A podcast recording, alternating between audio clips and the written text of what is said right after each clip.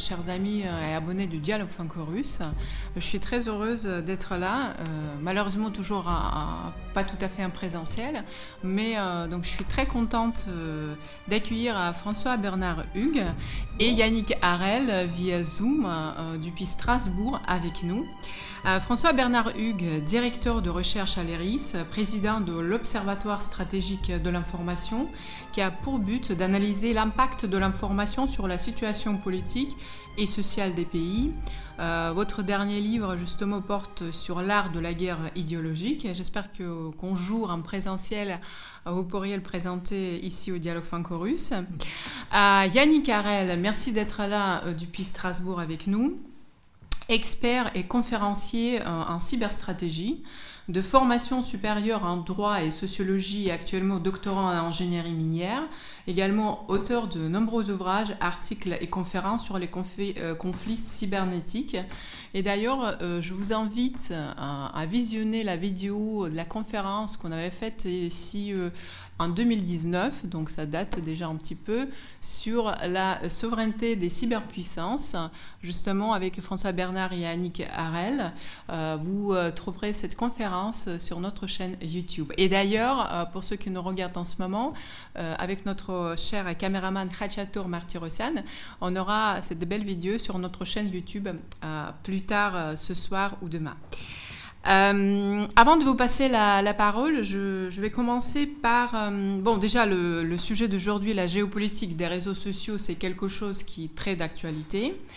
Euh, une petite... En petite nuance, le 23 décembre, le Parlement russe a adopté une loi visant à bloquer les sites coupables dits de censure ou discrimination sur des contenus russes. Euh, la loi vise donc à sanctionner d'abord les limitations d'accès à des informations pour les raisons liées à la nationalité, la langue ou l'origine, et après contre tout ce qu'on appelle les médias russes, euh, qui sont concernés évidemment sur ces grands réseaux américains comme YouTube, Facebook, Twitter qu'on utilise tous. Euh, et donc qui apparemment aurait discriminé euh, quelques médias russes, euh, notamment via les euh, fameuses étiquettes d'avertissement qu'on connaît tous. Euh, et ma première question que je vous pose, mais qu'est-ce qui se passe au niveau de censure aux États-Unis, puisque nous avons récemment témoigné de la censure du président euh, Donald Trump, notamment sur Twitter et sur d'autres réseaux sociaux. Et euh, donc, est-ce qu'il y a une bonne et mauvaise censure? Je pense qu'on va longuement parler euh, de la su euh, enfin non seulement de la censure, de la suppression du compte euh, de Donald Trump, qui elle-même faisait suite à la suppression ou au retrait de dizaines de milliers de contenus ou à leur signalisation, etc.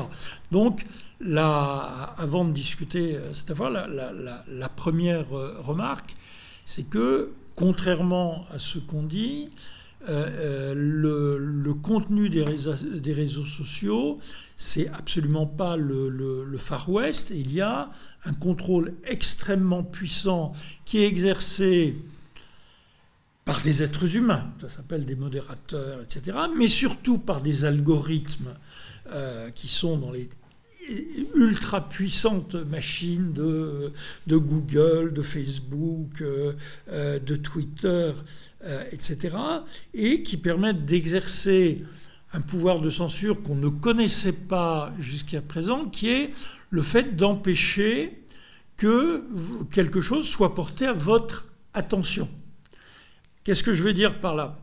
Euh, Sous, je sais pas, euh, la monarchie du Juillet ou le, Second Empire euh, en France, il y avait que deux moyens de censurer euh, ou bien il y avait une censure préalable, et alors donc les directeurs de la publication venaient voir un, bureau où ils venaient chez eux, je ne sais pas comment ça, se passait, ils disaient voilà, euh, voilà ce que nous allons publier aujourd'hui, et l'autre non, hein, vous ne le faites pas. Donc on supprimait la possibilité d'émettre quelque chose. La deuxième mode de censure qu'on a connu, je vais dire pratiquement tout au long de l'histoire de l'humanité, c'est vous émettez un message interdit, par exemple euh, un livre euh, séditieux, vous êtes puni après. on supprime le livre, éventuellement on le brille, on le brûle, et éventuellement on vous met à la Bastille. Hein. Euh, ça, c'est quelque chose qu'on a connu tout au long de l'histoire, c'est-à-dire il y avait quelque chose de, matériel qui était un, bout de papier, après ça sera un film ou euh, une chose de radio, et soit on devait le soumettre à quelqu'un avant, soit quelqu'un le supprimait après. Là, il se passe quelque chose de tout à fait nouveau, puisque les GAFAM ont le droit, nous ne sommes pas dans un, face à des médias classiques, mainstream, comme on dit, descendants. C'est quoi un média classique? Il y a des gens qui écrivent des articles, ils vont voir le directeur de la publication, le rédacteur euh, en chef, qui dit OK, le message est émis et vous allez acheter le journal, ou si vous êtes devant votre télévision, vous recevez euh, le message. Et pendant très longtemps, vous ne pouvez rien faire, sinon téléphoner, euh, écrire au courrier des lecteurs ou téléphoner au standard de la radio ou de la télévision pour dire que, que vous n'êtes pas content. Ce qui a changé avec les GAFAM, c'est le pouvoir de dire ce qui va atteindre notre cerveau. Je me faisais deux réflexions. Je suis venu, je suis venu ici en, métro après avoir regardé une chaîne d'information permanente. Et euh, dans le métro, je me suis aperçu à un moment que tout le monde était sur les réseaux sociaux. Tous les gens qui étaient dans le wagon avec moi.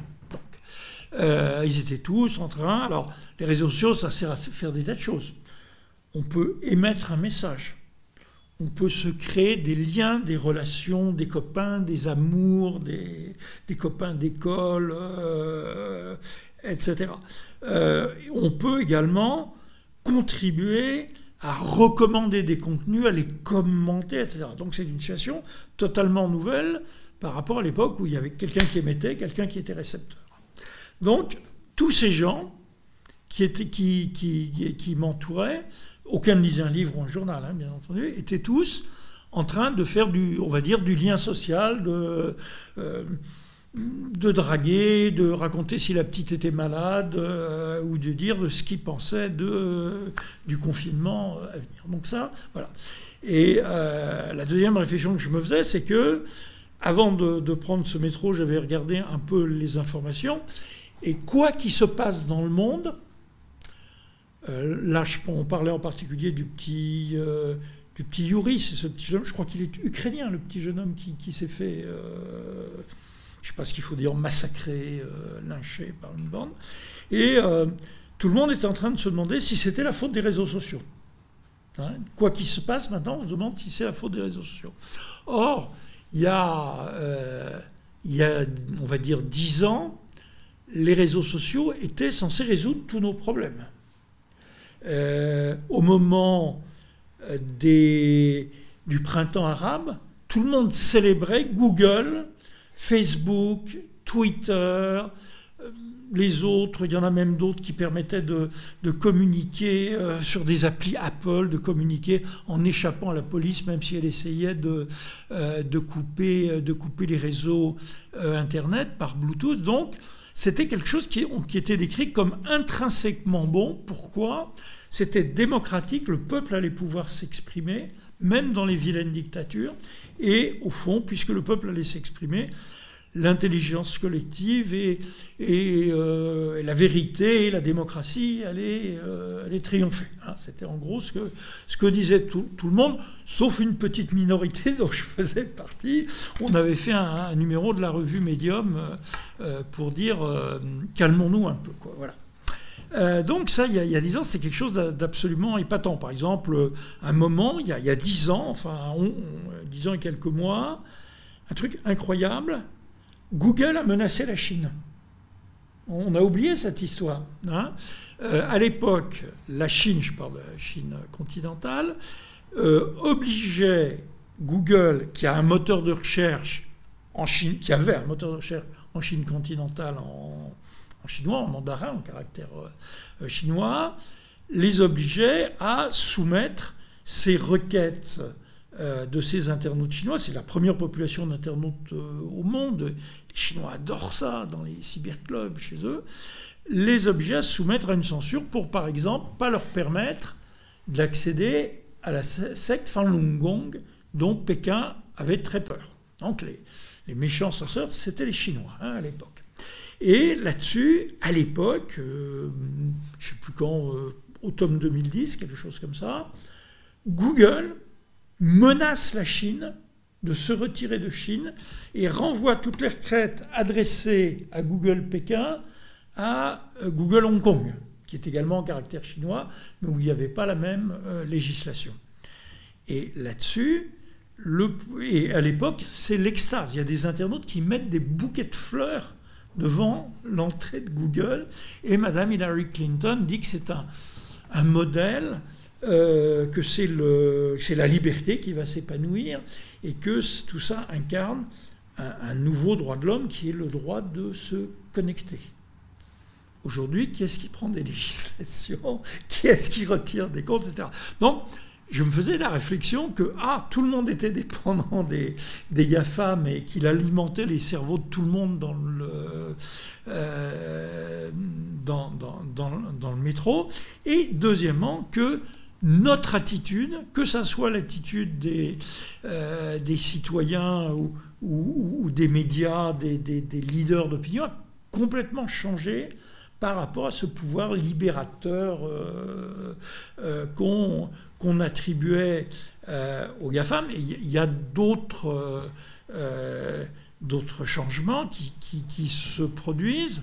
Je vous donne un exemple. Euh, il y a quelques jours, WhatsApp, WhatsApp qui a été euh, racheté euh, par Facebook.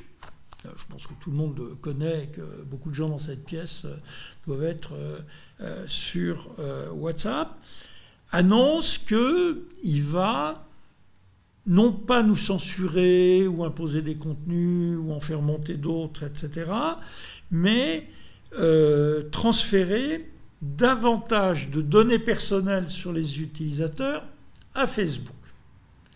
Tout ça, au nom de quelque, tous ces phénomènes se produisent au nom de quelque chose qui est la nouvelle loi. Code is law, le, code c'est la loi, le code au sens informatique c'est la loi, disait je ne sais plus qui. Euh, et donc, à ce moment-là, il y a une réaction des internautes et des millions d'internautes disent je vais abandonner WhatsApp pour que mes données, numéro de téléphone, d'identifiant, photo de profil, etc., ne soient pas communiquées à Facebook, qui en fera un usage a priori commercial.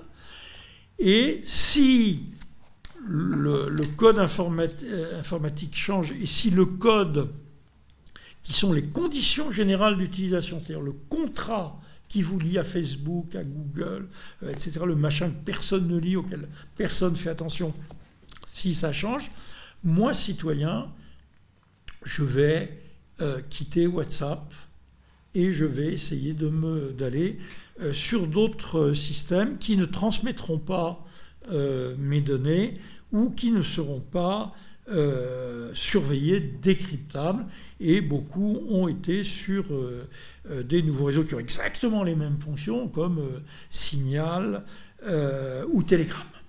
Donc vous voyez, on est dans une situation qui est totalement nouvelle par rapport à la censure. Autrefois, la censure, c'est quelque chose qui, descendait. Hein.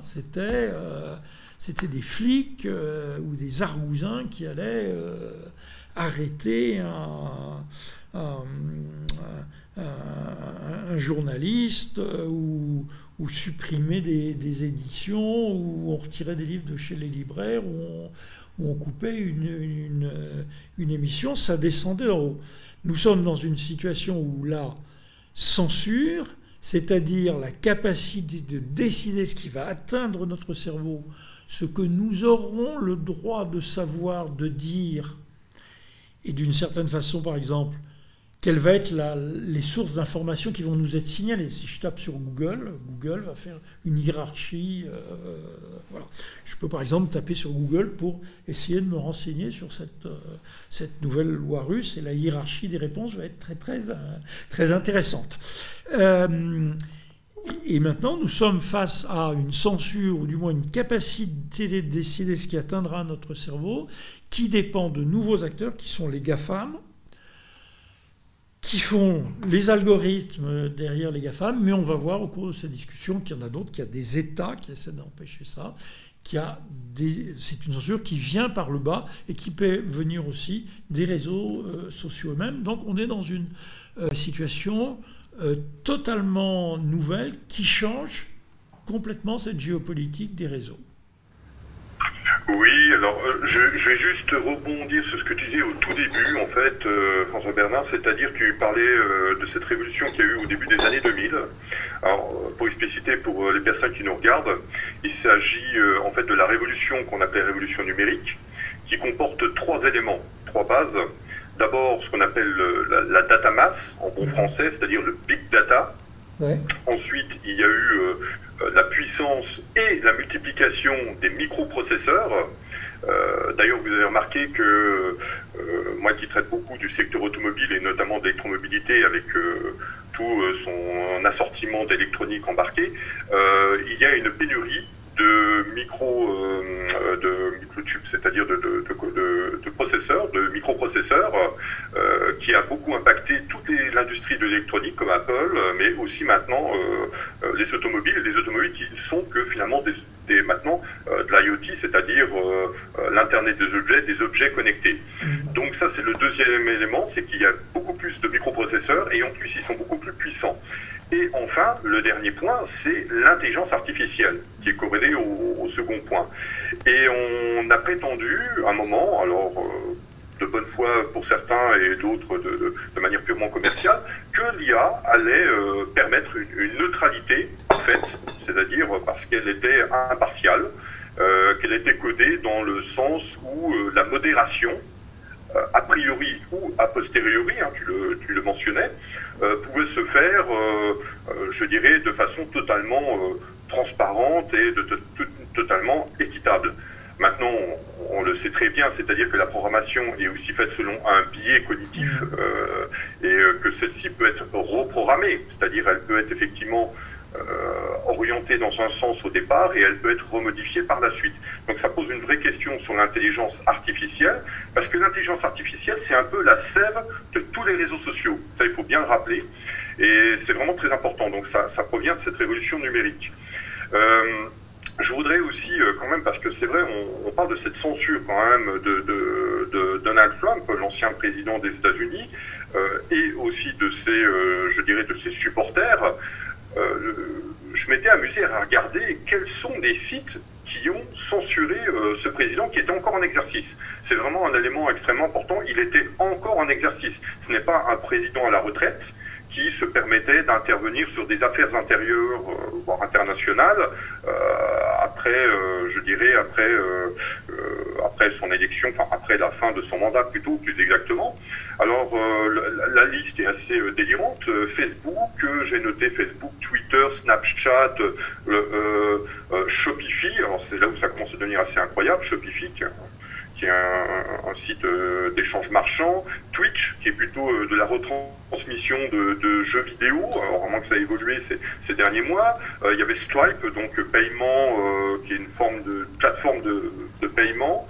il y avait Pinterest, c'est pour les, images, TikTok. Bon, là, on peut comprendre parce que TikTok, d'origine chinoise, chinois, a vraiment euh, voilà, bon, TikTok, c'était la, douce revanche, on va dire, hein, effectivement, parce que l'administration Trump euh, ne lui a pas euh, fait beaucoup de cadeaux.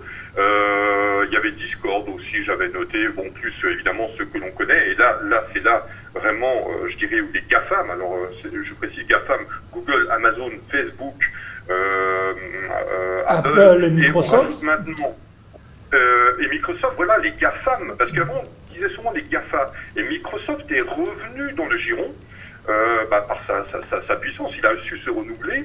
Euh, on peut aussi rajouter d'ailleurs les NATO, hein, je pense qu'on peut être d'accord, c'est euh, Netflix, Airbnb, oui parce que je cite les NATO parce que Airbnb, juste avant la, la, l'intronisation de Biden, avait bloqué toutes les réservations autour de Washington.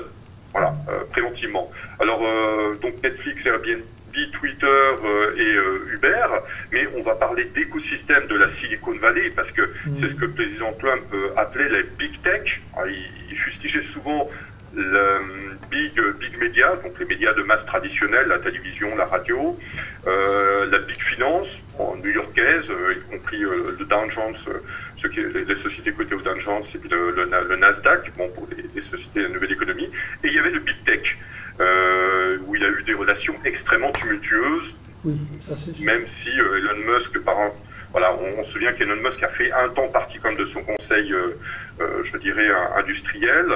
Euh, Peter Thiel aussi, qui est un investisseur sulfureux, donc de, qui est un petit peu à part de la Silicon Valley, mais en général, effectivement, la, Silicon Valley s'est vengée d'une certaine manière. Et je pense que tu vas rebondir dessus, mais moi, ce qui m'a vraiment fasciné, c'est que les les GAFAM, les NATO, l'écosystème de, la Silicon Valley, pensaient faire une bonne affaire médiatique en se donnant bonne conscience, en, frappant un homme à terre qui était déjà battu, il ne prenait aucun risque. Et ce faisant, quand je lisais The Atlantic ou euh, The Guardian, il y a eu beaucoup en fait d'interrogations, et je dis interrogation, c'est un euphémisme, c'est plutôt d'inquiétude.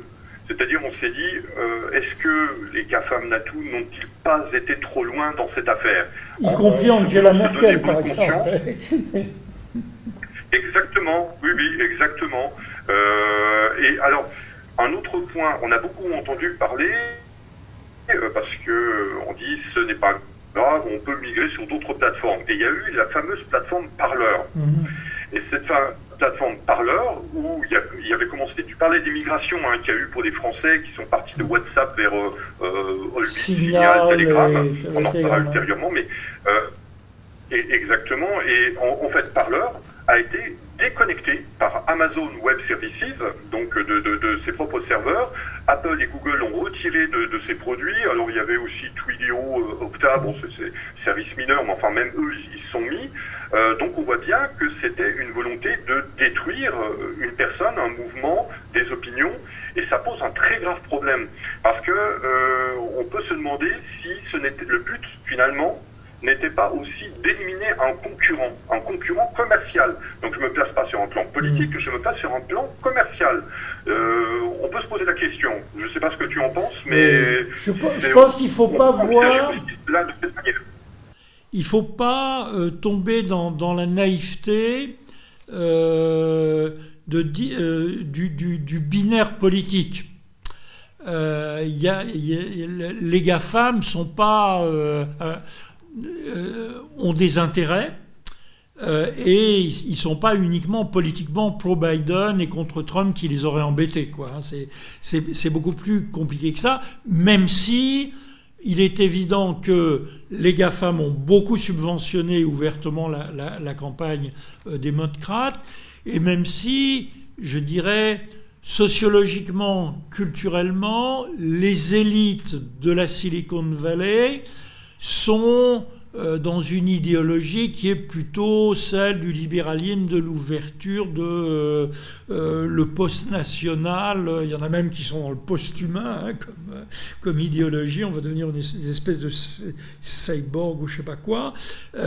donc il y, a, il y, a, un élément d'hostilité, si j'ose dire. Si vous êtes engagé comme ingénieur ou comme DRH chez Amazon ou ou chez Google, il y a très très peu de chances que vous soyez conservateur, quoi, et que vous votiez euh, Trump. Ça, s'adresse plutôt euh, aux élites urbaines, euh, politiquement correctes, qui voyagent beaucoup, ce qu'un sociologue avait, appelé les everywhere, pour les opposer aux somewhere, aux, aux qui boivent de la bière et qui, qui votent Trump. Donc il y a cet élément-là qui est, qui est important, et la, la Silicon Valley a une sorte de d'idéologie euh, transfrontalière d'un monde euh, de créativité, d'ouverture, euh, de libéralisme et de libertarisme. Mais il n'y a pas que ça. Pourquoi est-ce qu'ils sont si puissants? Ben, D'abord, pardon, mais revenons-en bêtement à des réalités économiques. La capitalisation boursière des GAFAM j'ai relu le chiffre deux fois avant de le, prononcer, est estimé jusqu'à 8000 milliards de dollars. Donc, le, PIB de la France, c'est très en dessous. Hein. Le, CAC 40, c'est en dessous. Donc il y a un, simple effet de masse, je dirais, de richesse insensée. Et entre parenthèses, la pandémie a énormément enrichi les GAFAM on passait plus de temps devant nos écrans, euh, on commandait plus de pizzas euh, à Uber, euh, on commandait plus de, plus de livres ou de je sais pas quoi sur, sur Amazon, puisqu'on ne voyait pas les librairies du coin. Donc ça les a, ça les a enrichis. Donc on est... alors du coup, il y a, un effet extraordinairement important, c'est que si vous atteignez un certain degré de gigantisme, bah, il n'y a plus de place pour la concurrence, il n'y a plus de place pour les autres. Il y a des tas d'autres moteurs de recherche que Google. On a même essayé en France d'avoir euh, Quant, hein, un moteur de recherche qui respecterait notre souveraineté, euh, notre éthique, etc. Simplement, si vous êtes le plus énorme, si euh, les gens utilisent des logiciels Google, vont faire leur recherche sur Google ou en général, ça donne les informations euh, principales, suivent euh, Google Actualité, etc. Si Google peut se payer, je dis Google, mais ça marche aussi pour les autres, hein, peut se payer les meilleurs ingénieurs, les meilleurs lobbyistes, avoir des membres de Google qui vont se retrouver au prochain gouvernement de, de Biden comme des, gens, des anciens ingénieur d'Amazon ou cadre d'Amazon, euh, etc. Du coup, vous pouvez vous racheter la concurrence. Dès, qu'il y a des petites startups surdouées, hop, euh, vous les rachetez et vous allez être les meilleurs en intelligence artificielle parce que vous avez plus de données que n'importe qui au cours de l'histoire euh, de l'humanité, etc. Et par ailleurs, ça va rejoindre un autre phénomène. Non seulement vous êtes le meilleur, vous avez la meilleure recherche, les meilleures ressources, vous échappez à la fiscalité où vous voulez en, jonglant avec, euh, avec les pays. Et quand vous parlez, croyez-moi qu'un chef d'État vous écoute. Mais en plus, vous avez une force d'inertie qui fait que votre pouvoir risque de se prolonger. On, prend l'exemple de, WhatsApp tout à l'heure, un exemple très très quotidien. Moi, comme je suis. Euh, j'ai essayé de convaincre un certain nombre de mes copains de quitter WhatsApp, euh, même si c'était un service gratuit et si on y était habitué. Et je leur ai dit, bon, bah, il y, a, y, y, a, beaucoup d'autres. Euh, j'ai parlé de Signal et de Telegram. Il y a, d'autres applications également gratuites qui vont être parfaitement codées, qui vont donner vos, qui vont donner vos, données à personne. Allons-y. Bah, vous avez tout simplement à ce moment-là une force d'inertie. Il y a ceux qui ne savent pas, ceux qui n'arrivent pas à trouver l'application, ceux que ça embête, ceux qui ont, ceux qui ont l'habitude, etc. Donc on voit qu'il va y avoir une, une, force d'inertie qui, qui va jouer en face, euh, en faveur euh, de cette puissance. Et cette puissance, bah, elle est euh, économique, elle est politique, elle est géopolitique, elle est culturelle, mais culturelle au sens des habitudes les, les, les, les plus intimes, au fond. combien d'heures euh, passons-nous euh, par jour à regarder des écrans, à, consommer du Google, du Amazon, euh, du Apple, etc. Ils formatent ce que nous recevons, nos habitudes mentales, et à la limite d'ailleurs beaucoup de nos habitudes de, recherche. D'ailleurs, moi-même, je donne un exemple, pour dialoguer avec toi, je suis en train d'utiliser une tablette Apple où j'ai fait une carte mentale euh, de, de mes idées, euh, donc d'une certaine façon, et je travaille de moins en moins avec un papier, un crayon, comme, euh, comme lorsque j'étais jeune. Donc on est là face à, à un pouvoir qui est un pouvoir de contrôler ce que nous pensons, comment nous pensons et la façon dont nous nous comportons pour rechercher de l'information, un pouvoir dont nous sommes d'une certaine façon c'est vrai, un petit peu complice. Euh, on n'est pas obligé de rester chez WhatsApp, on pourrait aller ailleurs chez Google. Google. Euh, si j'ai quelque chose contre Apple, je pourrais revenir à, à, mon stylo et à mon crayon. Mais c'est un pouvoir qui est largement invisible, mais qu'on a d'une certaine façon jamais rencontré au cours de l'histoire de l'humanité. Et c'est pas un pouvoir qu'on peut changer en gagnant les élections ou en faisant des, des barricades dans la rue. Donc le fait que alors il y a une inquiétude, c'est vrai, même Madame euh, Merkel, qui ne devait pas aimer beaucoup euh, euh, Donald Trump, s'est inquiétée de ce qu'on puisse eh ben, supprimer le moyen d'expression d'un président des États-Unis, après, pendant des années, avoir signalé que ces contenus étaient faux, qu'il fallait voir d'autres sources, etc. Donc nous sommes devant une partie du pouvoir des, GAFAM qui est d'une certaine le, pouvoir de décider en fonction des conditions générales d'utilisation, d'un truc que nous avons signé, de ce qui va atteindre notre cerveau, de ce que nous chercherons, de la réponse à nos questions, euh, des livres qui nous plairaient, euh, des amis qui nous plairaient, et tout ça euh, avec une, force dont, d'un processus dans lequel nous sommes engagés délibérément, que nous pourrions renverser mais nous savons très bien que 99% d'entre nous ne le feront pas. Et c'est ça, cette, nouvelle situation. Alors c'est vrai qu'il y a de l'inquiétude. On se dit que si ça arrive à Trump un jour, si il y a des algorithmes qui décident ceci est la vérité, ceci est un mensonge, ou ceci est un discours de haine, euh, ceci euh, suscite des, des désordres, bah, ça arrive à Trump, mais ça pourrait arriver à d'autres demain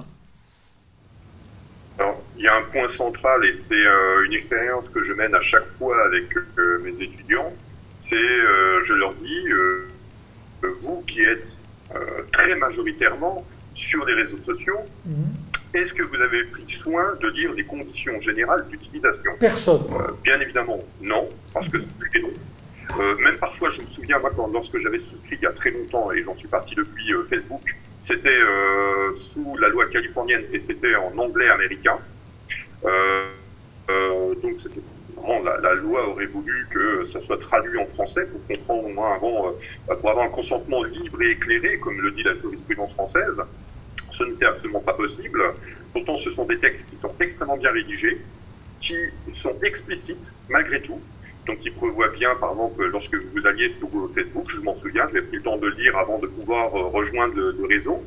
Euh, c'est tout simplement que vos données seront partagées avec des tiers euh, des partenaires tiers, c'est écrit noir sur blanc. On ne peut pas dire qu'il y ait une volonté euh, de tromper l'utilisateur, mais on joue sur deux ressorts. C'est euh, l'ego et le voyeurisme. C'est vraiment les deux mamelles des réseaux sociaux. C'est-à-dire qu'on veut se montrer, de préférence son meilleur jour. Et euh, le deuxième, c'est savoir ce que font les autres. Comprendre comment leur vie, était, leur vie était plus intéressante que la mienne.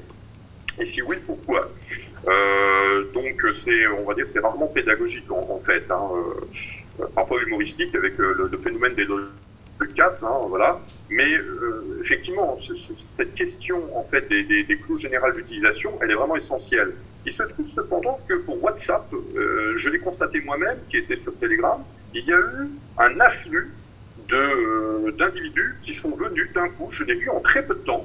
Ça, c'est vraiment factuel. Et euh, je pense que ce changement de conditions générales d'utilisation a même euh, a été relayé par euh, différents sites au niveau généraliste. Et euh, ça a amené quand même une partie, hein, je, je, pense que ça reste minoritaire, mais une partie éveillée à ce que justement, attention, WhatsApp capte vos données, les conserve, les utilise et en fait ce que bon lui semble. Euh, principalement commercialement, mais pas que, parce qu'on sait qu'il y a aussi la reconnaissance faciale qui est utilisée, il y a vraiment des, systèmes extrêmement évolués d'intelligence artificielle. Euh, J'en pensais à un livre qui m'avait beaucoup fasciné à l'époque, c'était euh, de Duguin et Labbé, c'était L'homme nu, et entre parenthèses, euh, qui expliquait, et c'était fascinant, que les pontes de la Silicon Valley, Silicon Valley pardon, mettaient leurs enfants dans des écoles spécialisées où il leur était interdit jusqu'à, je pense, 7 ou 8 ans de toucher un écran, euh, un écran tactile, euh, etc. ça m'avait vraiment fasciné parce que ces chantres du transhumanisme de l'homme augmenté refusaient que leurs propres enfants passent sur, je dirais, un espace numérique, s'imprègne de l'espace numérique, soit capté, soit, domestiqué presque par cet espace numérique, hein, soit travaillé. Donc je me dis c'est qu'il y a quand même des raisons bien, bien particulières, tout simplement qu'il y a, effectivement, tu parles d'inertie, on peut même parler de domestication. Il y a un effet, je ne sais plus comment il s'appelle par les psychologues, le fait de cliquer sans arrêt euh, sur euh, la, table, de, comment dire, le bouton de rafraîchissement de, ton réseau social préféré, que ce soit Facebook euh, ou je sais pas Twitter ou autre, pour voir si tu ne louperais pas un, événement, aussi mineur soit-il, pendant que tu, te sois absent. Ah oui, c'est fear, of missing something. Il y a eu énormément d'études hein, sur euh, ces effets sur notre cerveau. On n'utilise pas les mêmes zones cérébrales lorsqu'on lit un papier ou lorsqu'on on fait ça, lorsqu'on cloque ses recherches. Et il y a des phénomènes. Alors, il y a beaucoup de phénomènes. Euh, il y a des phénomènes addictifs. On peut plus s'en passer.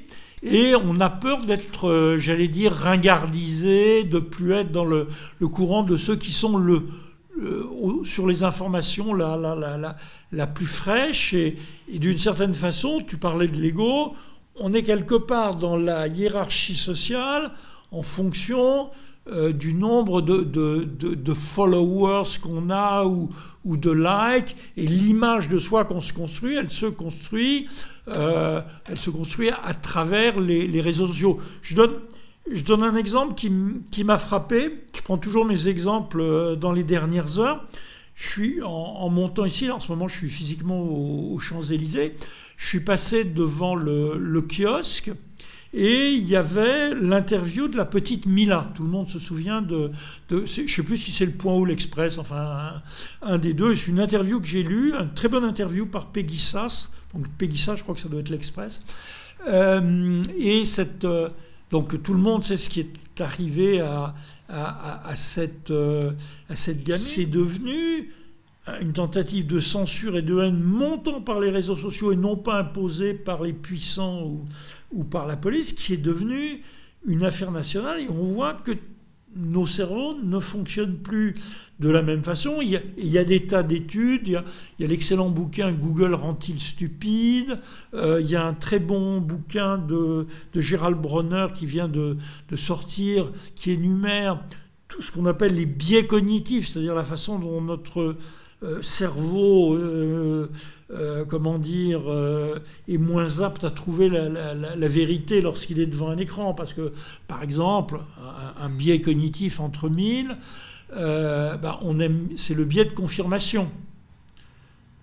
dans la vie, on aime bien rencontrer des gens qui nous disent que nous sommes intelligents, que nous avons bien raison de, de, penser ce, que, ce qu'on sait, comme, comme disait Pierre Dac, euh, quand on voit ce qu'on voit et quand on sait ce qu'on sait, on se dit qu'on a bien raison de penser ce qu'on pense. Euh, donc il y a un biais de confirmation qui fait que sur les réseaux sociaux, euh, on a de plus en plus tendance à retrouver des gens qui pensent comme nous et qui vont passer énormément d'énergie, de temps de cerveau humain à nous trouver des informations ou des arguments qui vont nous confirmer combien nous sommes intelligents et combien nous avons bien raison entre nous, notre bande de copains, d'être, du même avis. C'en est un, mais on pourrait en citer euh, des dizaines. Euh, alors, ça ne veut pas dire qu'il faut fermer euh, nécessairement ces grands, mais il faut être. moi-même, je l'utilise, j'en utilise un pour, pour dialoguer avec toi, et on ne s'écrit pas des lettres à la plume. Euh, mais euh, c'est en tout cas une raison pour être conscient que, outre le pouvoir délibéré de censurer, de promouvoir telle vision, telle chose, il y a un pouvoir implicite de l'outil technique qui nous formate. Oui, alors euh, je, je, vais embrayer peut-être sur la Chine parce qu'on va essayer de faire un petit panorama, on va dire mondial, ce serait quand même un petit peu présomptueux, mais on, on va essayer de voir comment, comment ça se passe aussi en Chine et en Russie. Alors en Chine, euh, c'est très intéressant parce qu'ils ont adopté un système pour éviter ce type d'harcèlement numérique, d'harcèlement sur les, de cyberharcèlement d'ailleurs dit-on euh, actuellement. C'est euh, basé sur les études anglo-saxonnes, je précise, ça vient des pays anglo-saxons, comme c'est le Canada à vérifier, c'est le Social Score. C'est-à-dire que chaque citoyen chinois est affublé d'un certain nombre de points en fonction de son comportement dans la rue, parce que vous êtes vidéosurveillé en permanence euh, dans les administrations, mais aussi dans les espaces euh, publics.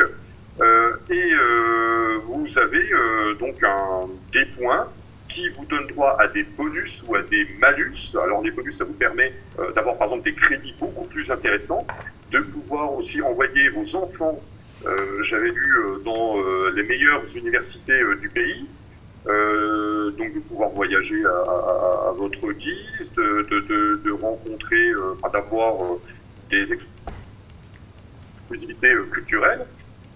Et en malus, bah, c'est tout le contraire, hein, c'est-à-dire que vous pouvez être interdit d'entrer dans certains lieux, euh, de voyager, et vous pouvez être vous pouvez aussi pénaliser vos, vos propres enfants. c'est vraiment un système qui est propre à la Chine. Je ne dis pas qu'il est bien, il est mal, parce qu'il est vraiment propre à une société holistique euh, le monde occidental étant plutôt un monde, on va dire, reposant sur la liberté individuelle. Donc c'est une autre perception philosophique. Donc je, ne comprends pas, euh, je fais pas justement, hein, tu, précisais bien, euh, c'est pas blanc ou noir, c'est pas, c'est pas binaire, c'est vraiment, c'est vraiment une autre approche civilisationnelle. mais je précise que cette approche est une adaptation des travaux qui ont été menés par des anglo-saxons. Et euh, pourquoi je, je Parce qu'il y a un pont avec ce que pourraient à terme faire les, les GAFAM, euh, les NATO, euh, enfin cet écosystème, je parle vraiment de l'écosystème parce qu'il y a une logique systémique.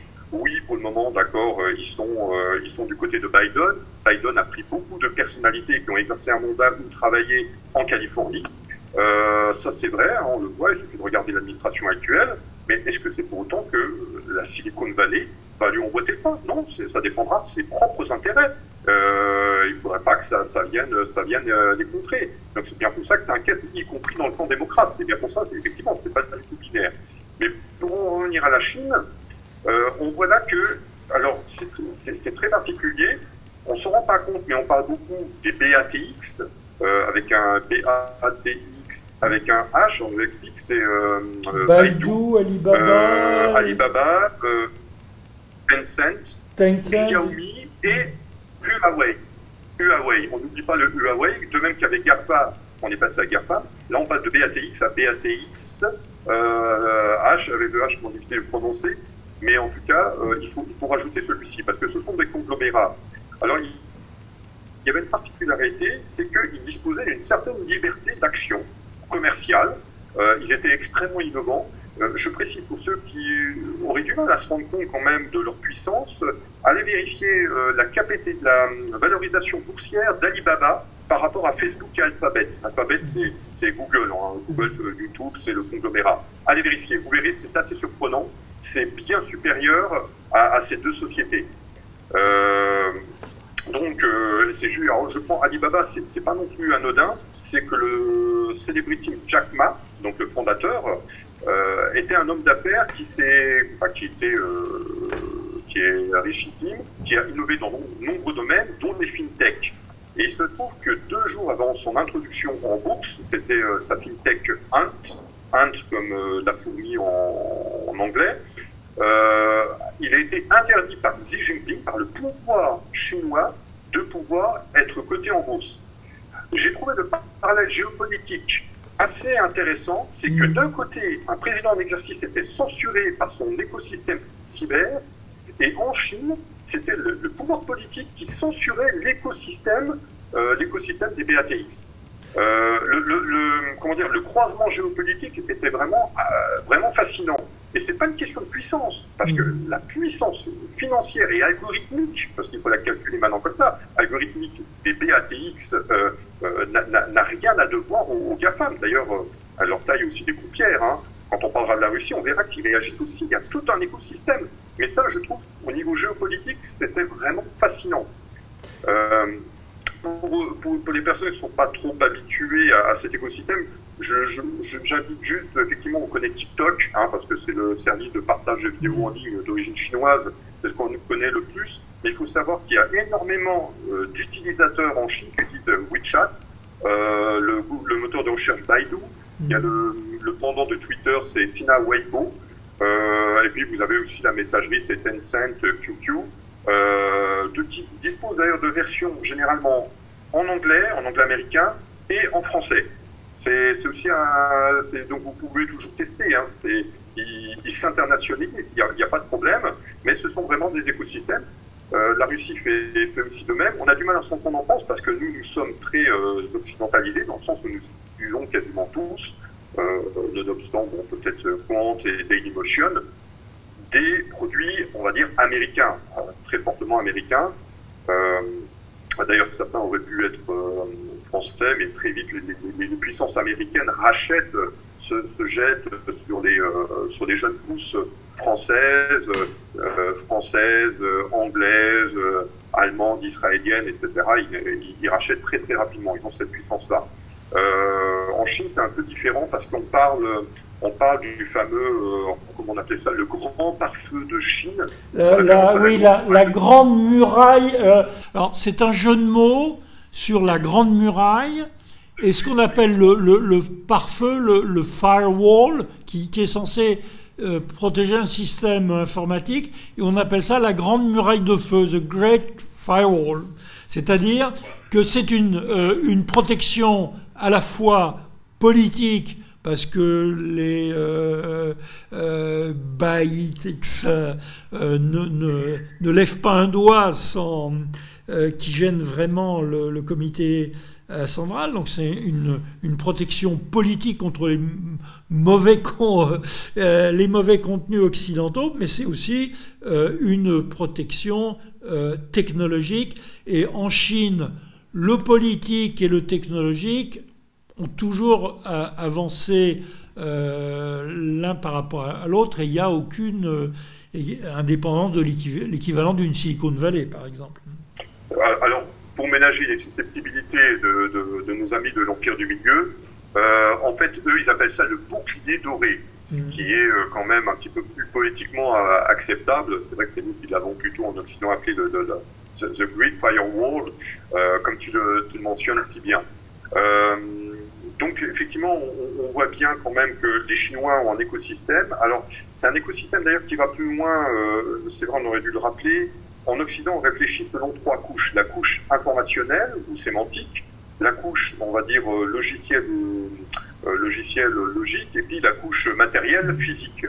Et les Chinois ont une vision un peu holistique, euh, un petit peu à la manière des Russes d'ailleurs, il y a beaucoup de, de similarités.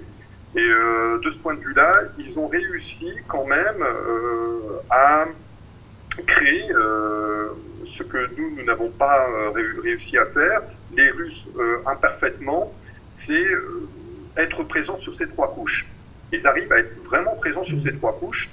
Bah, d'ailleurs, un exemple, un exemple qui d'ailleurs a, a, c'était même avant l'administration Trump. Hein, il y a déjà sous Obama, il y avait eu le, le, le Sénat et le Congrès qui avaient euh, qui avait diffusé des rapports sur euh, ZTE euh, et Huawei parce qu'ils s'inquiétaient que ces infrastructures étaient en train de reprendre le pas sur Cisco, Juniper, Verizon, etc.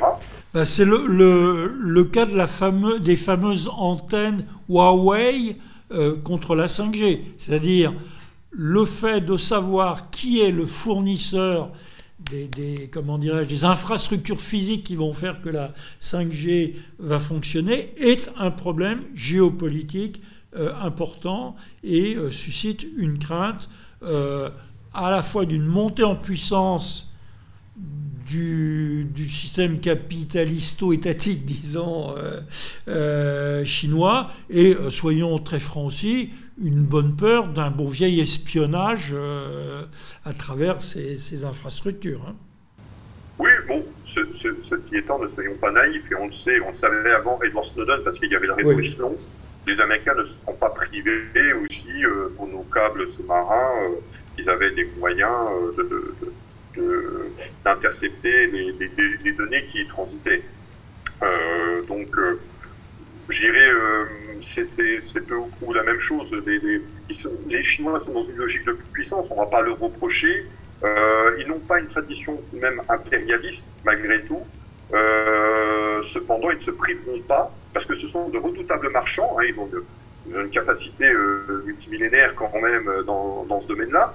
Euh, et d'ailleurs, j'en profite parce que je parle de ça, de leur capacité euh, de, commerce. avec les nouvelles routes de la soie, parce qu'on a beaucoup entendu parler du rachat de ports, hein, le port du Pirée, etc., euh, lors des marchages en Italie, euh, mais il faut aussi voir le versant numérique. Et notamment, il y a un réseau, on parle beaucoup des câbles sous-marins, et à juste titre, c'est vrai. Mais il faut aussi parler des câbles terrestres, et il y en a un, ça s'appelle le Trans-Euro-Asian, qui passe par la Russie, et auquel ils se sont agrégés. Alors, bien évidemment, il y a Rostelecom, qui euh, est le principal, principal euh, je dirais, maître d'œuvre de ce, de, ce câble. Mais derrière se sont agrégés China Telecom et China Unicom de mémoire. Hein. Euh, qui ont vu tout l'intérêt, en fait, à ce que, euh, technique et puis aussi euh, d'influence, à ce que cette route de la soie soit numérique et lui permette aussi de faire transiter des informations et de s'entendre avec son grand, son grand voisin donc russe pour, par exemple, bloquer les influences néfastes des Occidentaux. C'est aussi je, un partenariat. Je reviens d'ailleurs à, à, ce que, ce que j'avais dit tout au début, quand je disais qu'en 2010, euh, Google a été littéralement engueulé Pékin. Quoi. Je veux dire, c'était une multinationale qui s'en prenait à une grande puissance en disant on cesse de vous censurer, euh, cessez de nous censurer ou on se retire de Chine, on vous punit. À l'époque, les autorités chinoises leur ont répondu Ah, vous êtes sur le territoire chinois, on applique euh, la législation chinoise, vous avez des licences, ça arrive à échéance. Et B, ils ont répondu mais mes pauvres amis, Google, ça représente presque rien en Chine. C'est Baidu, le moteur de recherche. Donc d'où vient la, puissance euh, chinoise en dehors de leur inventivité, euh, des effets d'échelle, parce que quand vous êtes euh, 1 milliard 400 millions, ça aide un petit peu, quoi, surtout. Euh, mais en dehors de ça, c'est cette continuité depuis des années euh, cette volonté d'assurer leur autonomie et leur puissance dans le domaine cyber euh, physique, logiciel et, sémantique, comme tu l'as dit euh, très justement, et technologie, capitalisme et politique marchent d'un même pas depuis des années, il est vrai, sans avoir les à-coups des surprises des élections tous les quatre ans. Effectivement, donc c'est une puissance avec laquelle il faut compter. C'est très intéressant de voir comment l'administration Biden euh, va se comporter vis-à-vis d'elle. Ça dépendra aussi, je pense, beaucoup de l'attitude de la Silicon Valley, parce que euh, est-ce qu'il a vraiment les, est-ce qu'il a vraiment les mains libres par rapport à ça? On va voir, euh, sachant que tous les démocrates, à mon avis, ne le suivront pas tout à fait dans un suivisme euh, envers la, Silicon Valley. Il y a eu beaucoup d'inquiétudes, malgré le fait qu'ils ne portaient pas Trump dans leur cœur, hein, je le dis encore. Hein. Euh, ça, va être vraiment une, euh, ça va être vraiment à suivre. Mais pour en venir vers, vers la, la, la, Chine, la Chine, il y a eu quand même une, il y a une prédominance très claire du pouvoir politique sur le pouvoir économique. la bride avait été lâchée dans les années 2000, on voit bien, c'était vraiment, c'était vraiment le, le le mantra euh, faites des affaires, ne vous préoccupez pas quand même du, pouvoir politique, mais nous, on va vous faciliter de façon à ce que vous puissiez accéder aux marchés internationaux. Euh, d'abord, remplissez le marché national, parce que je crois que c'est un milliard, un milliard 400 millions d'habitants. Hein, c'est voilà, faut quand même. D'ailleurs, la Chine, si je ne me trompe pas, j'avais fait une recherche. C'était en 2020, c'était 854 millions d'utilisateurs. 854 millions d'utilisateurs. Euh, pour info, les, la, France, c'était 60 millions aux dernières infos. Euh, et euh, la Russie, premier pays d'Europe d'ailleurs avec le nombre d'utilisateurs sur Internet, c'était 116 millions. Voilà. donc c'est pour donner un ordre de grandeur. Donc effectivement, le marché domestique est suffisamment important pour développer et prospérer. Mais comme ils sont rompus quand même aux échanges extérieurs et qu'ils étaient encouragés par le pouvoir politique, euh, Jack et d'autres se sont sentis pousser des ailes et euh, effectivement ont été euh, ont, dépassé une ligne, ont franchi la ligne jaune, hein. donc et ont été rappelés à l'ordre. Donc je dirais que ça, c'est vraiment un point très important, c'est-à-dire que la bride a été lâchée. Il faut regarder aussi en Chine comment ça va se passer. Est-ce que euh, ces sociétés qui veulent se développer à l'international et qui doivent donc montrer à des pays qu'ils ne dépendent pas, euh, fondamentalement, ils n'ont pas infilé la patte euh, avec le, Parti communiste chinois, est-ce qu'ils vont pouvoir rassurer?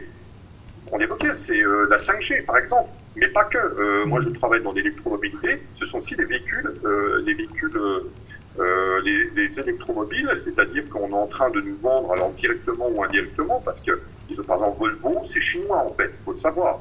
Euh, euh, je crois même, si je ne me trompe pas, Lotus a été racheté aussi par des Chinois. Donc, ils avaient, MG est chinois. Hein, donc, de, ce fait, ils commencent à investir le marché européen, qui leur été refusé pour des raisons d'ordre sécuritaire avec les crash tests et puis d'ordre environnementale, et maintenant ils réussissent avec les électromobiles. Et on se dit, oui, on rêve un Airbus, des batteries connectées, etc. C'est bien gentil. Mais comme pour la 5G, euh, les batteries, c'est-à-dire euh, la technologie qui est, embarquée, euh, ça fait des, milliards de dollars euh, qui ont été versés depuis des années et des années, hein, en, en, plus d'une décennie. Donc ce qui fait qu'on ne rattrape pas ça juste avec de, de, simples discours politiques, ça se saurait. Euh, et même encore, il faut agréger les acteurs, c'est pas, pas aussi simple que ça. Euh, de, ce point de vue-là, Tesla, j'ai publié pour la Fondation de recherche, euh, la Fondation de recherche stratégique, un article où j'expliquais qu'il y avait une logique Tesla quand même, qui n'était pas stupide, d'intégration verticale et d'internalisation de la chaîne de valeur. Les Chinois ont très bien compris cela. Ils ne nous vendent pas de la matière première, ils ne nous vendent même pas des équipements, ils nous vendent des produits finis. Donc, vous, c'est pas, euh, c'est pas la découpe. Hein. Vous prenez tout, vous ne prenez rien. Donc, c'est très intelligemment pensé. Et ils arrivent à passer nos, frontières. Euh, alors, de ce point de vue-là, on peut aussi peut-être euh, faire une translation vers la Russie, son voisin, finalement, parce qu'il y a des similarités. Or, ce que moi je peux en dire, c'est que la Russie se donne, en tout cas, il y a une volonté politique très claire depuis l'an 2000. Hein, il, y a, un discours de septembre 2000 du Conseil de sécurité de la Fédération de Russie qui est le plus haut, organe, de, de, organe euh, de, décision en la matière, sécurité, alors s'entend euh, intérieure mais aussi économique, pour euh, donner une stratégie, une cyberstratégie à la Russie. Là, je, voulais justement euh, euh, faire un petit, un petit parenthèse parce que euh, de ce que tu parles, je voulais faire la référence au discours de Vladimir Poutine de 2012. Et d'ailleurs, on voit cet extrait euh, préface dans ton livre La cyberstratégie russe que je recommande vivement, que tu as euh, présenté en 2019 au Dialogue franco-russe. Euh, justement, cet extrait, je pense qu'il correspond à ce que tu voulais peut-être dire. Donc là, c'est l'extrait le, de son discours quand il parlait de la politique étrangère en général. C'est juste un petit extrait. Le printemps arabe a également mis en évidence l'utilisation particulièrement active des technologies avancées de l'information et de la communication dans la formation de l'opinion. On peut dire qu'Internet, les réseaux sociaux, les téléphones portables se sont transformés avec la télévision en outils efficaces aussi bien de la politique nationale qu'internationale. C'est un nouveau facteur qui demande réflexion, notamment afin qu'en continuant à promouvoir la liberté exceptionnelle de communication sur le web, on réduise le risque de son utilisation par les terroristes et les criminels. Euh, la question là-dessus est, assez simple. Euh, c'est un peu évident, je pense pour tout le monde, pour vous les experts, que la Russie a pris un peu de retard euh, en ce qui concerne la cyberstratégie. C'est-à-dire qu'en 2012, c'est quand même, ou même euh, début des années 2000, c'est un peu tard par rapport euh, à d'autres puissances, notamment euh, les États-Unis. Est-ce que ça veut dire que nous sommes qu'au début de la grande guerre d'information? Je pense qu'on va, on va vivre des épisodes tout à fait significatifs avec les débuts de la, de la, de l'administration Biden. Il s'est passé pendant quatre ans quelque chose d'assez fascinant, quoi. Euh, qui est que dans les milieux, on va dire, démocrates, euh, médiatiques, euh, élites, etc., on a quelqu'un comme Hillary Clinton en est un, exemple parfait. On a attribué l'élection de Trump et globalement tout ce qui n'allait pas dans le monde, le Brexit, le référendum en Catalogne, etc., au pouvoir des trolls russes. Hein, et à ce qui se passe. Alors, je suis ici en territoire russe, Euh, Franco-russe, notre, avec euh, euh, notre ami, je, cela ne m'oblige pas à me censurer, je n'ai aucun doute sur le fait qu'il y a des trolls à l'Internet Research Agency à Saint-Pétersbourg, je n'ai aucun doute sur le fait qu'il y ait des hackers russes de très très haut niveau, etc. etc. et j'ai il y a une très forte présomption que ce soit eux qui aient, par exemple, euh, pirater les fameux mails du Parti démocrate au moment de l'élection de 2016. Mais euh, pendant quatre ans, le système euh, politique démocrate a, fonctionné sur une espèce de causalité diabolique qui était de dire s'il y a des votes populistes, Brexit, si les gens suivent Trump, c'est parce que leur cerveau a été trompé par les vilains trolls russes, les hackers russes, etc. Ce qui est, à mon avis, leur, leur attribuer un, un, pouvoir un petit, peu, un petit peu magique et en tout cas qu'aucune étude ne prouve. Le problème, c'est que est-ce que ce discours de la, du, de la causalité diabolique va pouvoir continuer?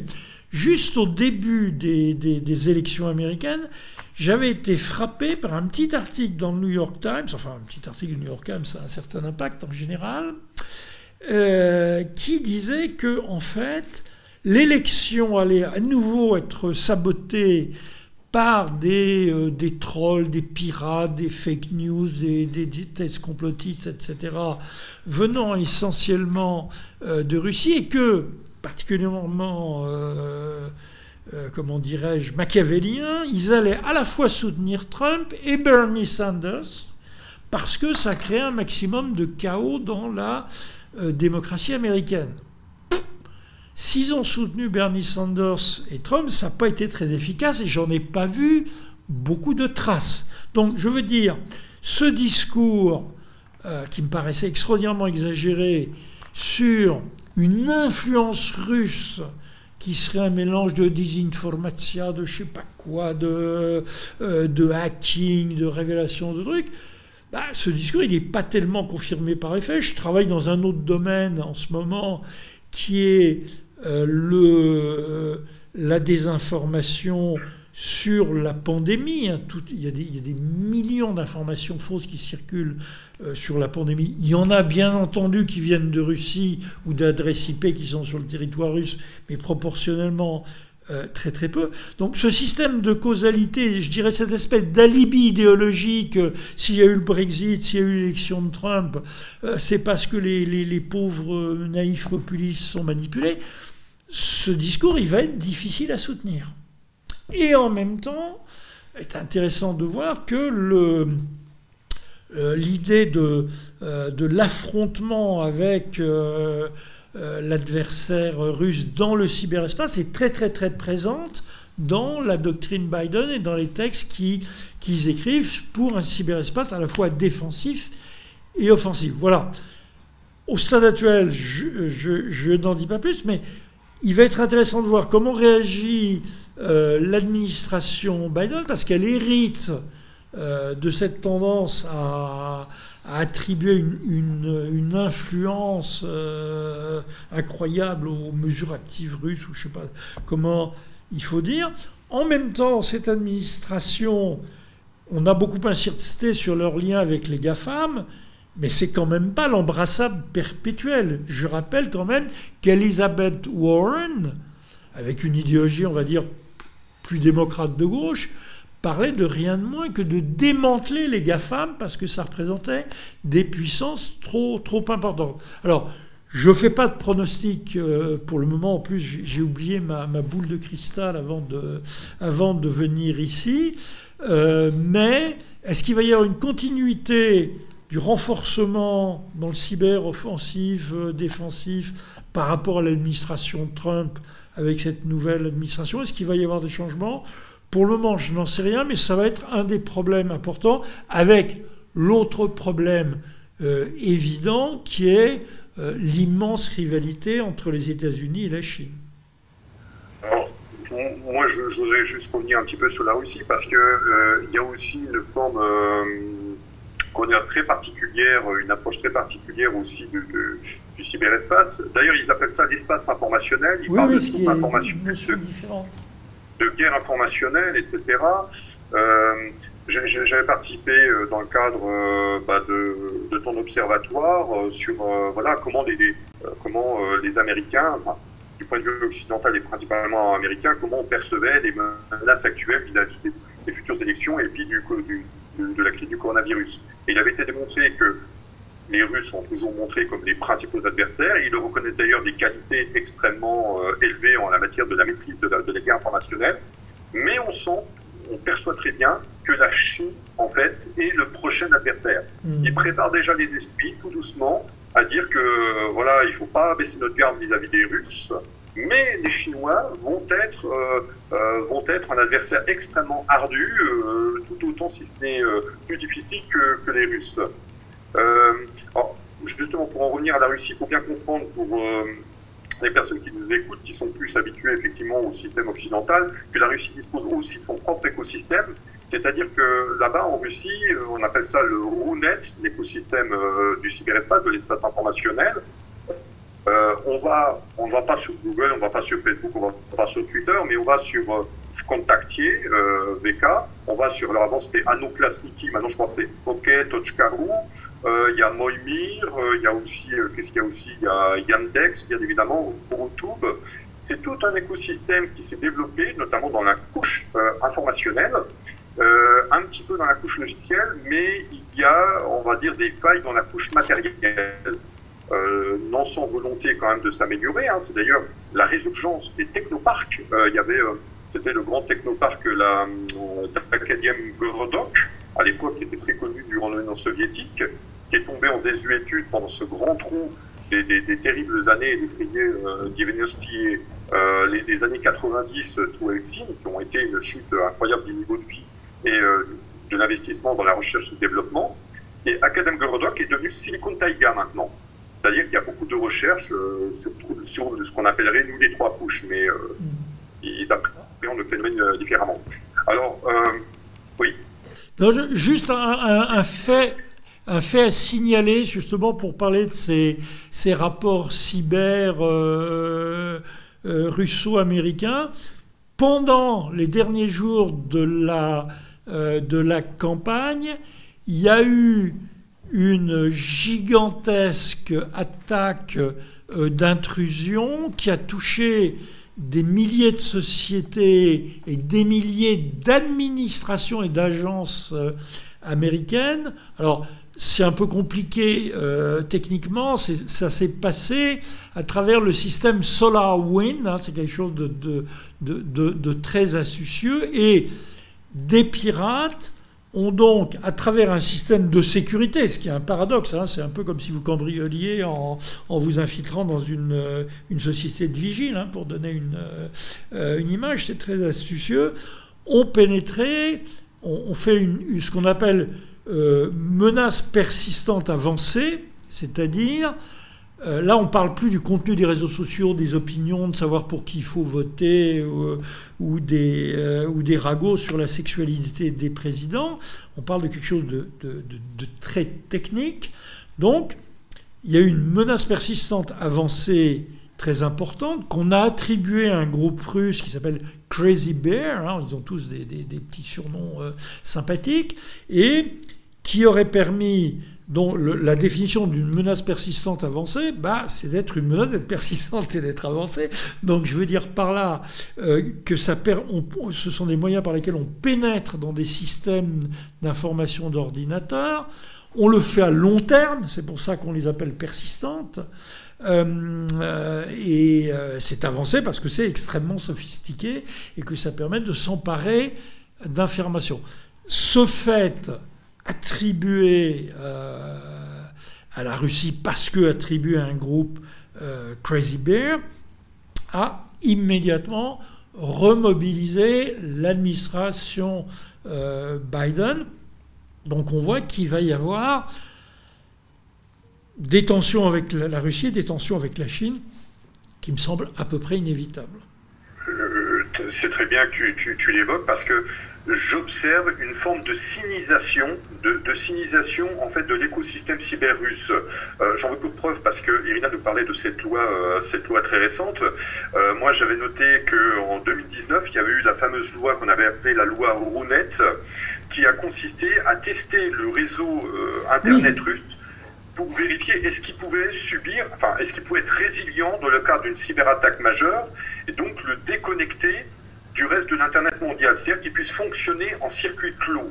Et apparemment, ils ont réussi, euh, c'est-à-dire qu'ils, euh, sous, sous réserve tout à vérifier, la Russie pourrait s'isoler de grandes attaques d'Internet, enfin, j'essaie de dire ça de façon simple, un petit peu en coupant le courant, quoi. Donc en, en, en coupant tout d'un seul coup pour, pour s'isoler ce qui a un coût monstrueux, je pense, en termes économiques euh, ou autres, euh, si ça dure plus de quelques heures. Mais voilà, donc on, voit bien qu'il y a, euh, là, ils ont montré la, solidité de leur bouclier. Hein. C'est un point très important. Alors, oui, effectivement. Alors bon, ça se rapproche un petit peu du bouclier doré à la chinoise. Maintenant, en ce sens que c'est pour ça je, je, parle de civilisation, mais en fait, il reste aussi proche des Occidentaux dans le sens où il y a une certaine quand même liberté. Euh, il y a un contrôle, bien évidemment, qui est fait, mais bon, faut pas se leurrer. D'ailleurs, on va peut-être le parler rapidement. En France, il y a aussi un contrôle avec un, certain nombre de lois qui sont passées et qui risquent de passer, d'ailleurs, qui vont revenir par la porte européenne, ce qui est très intéressant. Mais euh, j'observe ça, en tout cas, que euh, les, Russes tentent de s'améliorer, notamment sur la couche matérielle. C'est la seule qui vraiment, euh, ont encore un, peu de soucis. Pourtant, ils sont des grands groupes, hein, notamment Rostélécom, Rostechnologie. Euh, mais bon, il faut quand même créer un environnement. C'est vraiment très important. Et ça, les Chinois l'avaient compris, c'est créer un environnement. Alors, en lâchant un peu la bride euh, vis-à-vis -vis du pouvoir politique, euh, Jack Ma était un peu trop loin, donc il a été rappelé à l'ordre. Mais ça ne peut pas se faire sans véritablement créer cet environnement. Ça, c'est une certitude. Euh, maintenant, la Russie dispose quand même euh, de compétences humaines à tester.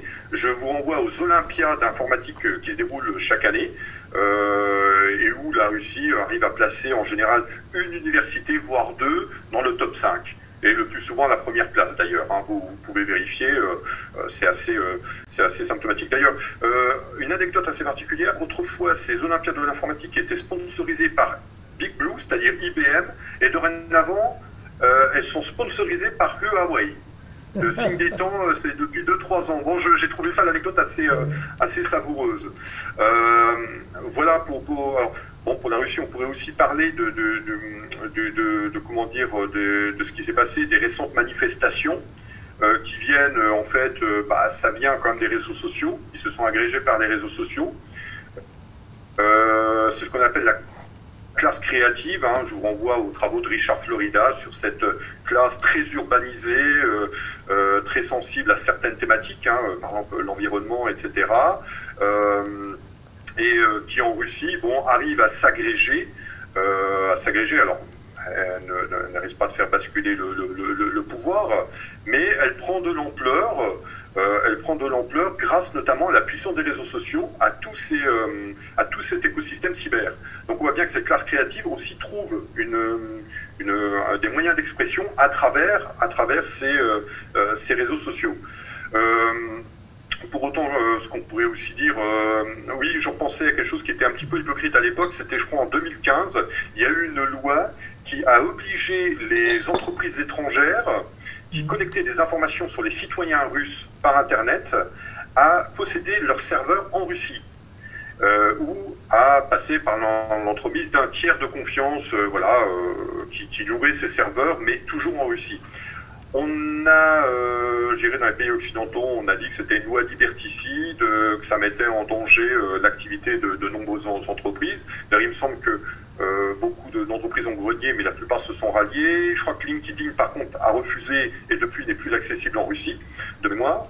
Mais il faut savoir une chose, c'est que nous, trois ans après, on a eu le règlement général sur la protection des données qui préconisait, enfin qui imposait plutôt, qui imposait exactement la même chose, c'est-à-dire la, la, la, protection, la conservation et la protection des données des citoyens européens. Ce qui pose d'ailleurs un problème avec les Américains, puisque la Cour de justice de l'Union européenne, je crois que c'était en juillet 2020, a retoqué le Privacy Shield.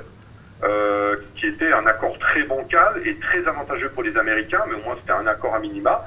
Et il l'a retoqué, donc ce qui fait que maintenant il faut refaire un accord pour protéger nos données. Peut-être il faut qu'on pense un peu à atterrir sur la fin de ça. peut-être juste pour, pour terminer, on a, on n'a quasiment pas euh, euh, évoqué euh, l'Europe jusqu'à présent et, la France. Alors, la France, où il y a quelques idées quand même sur la, souveraineté numérique, etc., a pendant un moment suivi cette tendance.